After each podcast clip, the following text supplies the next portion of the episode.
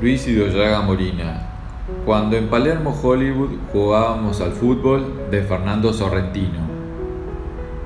Las empresas inmobiliarias ejercen cierta poética intención lucrativa. Así al barrio de las Cañitas lo llamaron la imprenta. Y a mi barrio natal, que era Palermo a secas, Palermo Viejo. Y ahora, peor aún, lo rebautizaron Palermo Hollywood. Las cinco primigenias repúblicas centroamericanas corren desde la frontera sur, terraplén del ferrocarril San Martín, hasta la norte, calle Dorrego. Las calles, aunque arboladas, son indiscutiblemente grisáceas. El arco tiene sus postes en un árbol y la pared.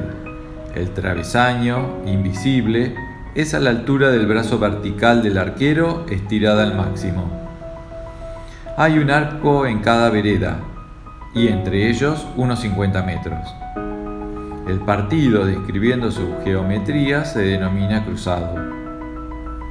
Ecuánimes como los terremotos y como las epidemias, vandálicos futbolistas usurpan calzadas y aceras, asestan pelotazos en las ventanas, salpican con el agua sucia de la cuneta y ponen en peligro el físico de los peatones la justa reprobación, el sacro odio de los vecinos ultrajados, es un aceite omnioso que cae sobre ellos.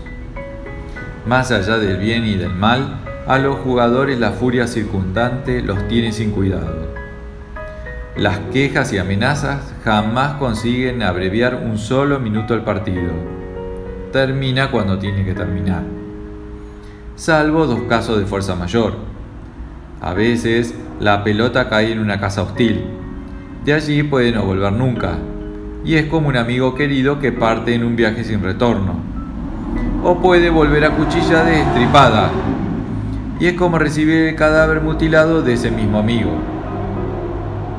Otras veces es el advenimiento de la ley, el que provoca en los deportistas la dispersión y la fuga, honorable si se logra salvar la pelota para los próximos partidos. Estas cosas nos ocurrían hacia 1952, hacia 1954. Hace muchos años que no hay fútbol en la calle Costa Rica. Yo, vándalo de aquel entonces, recibo ese recuerdo como si fuera un perfume.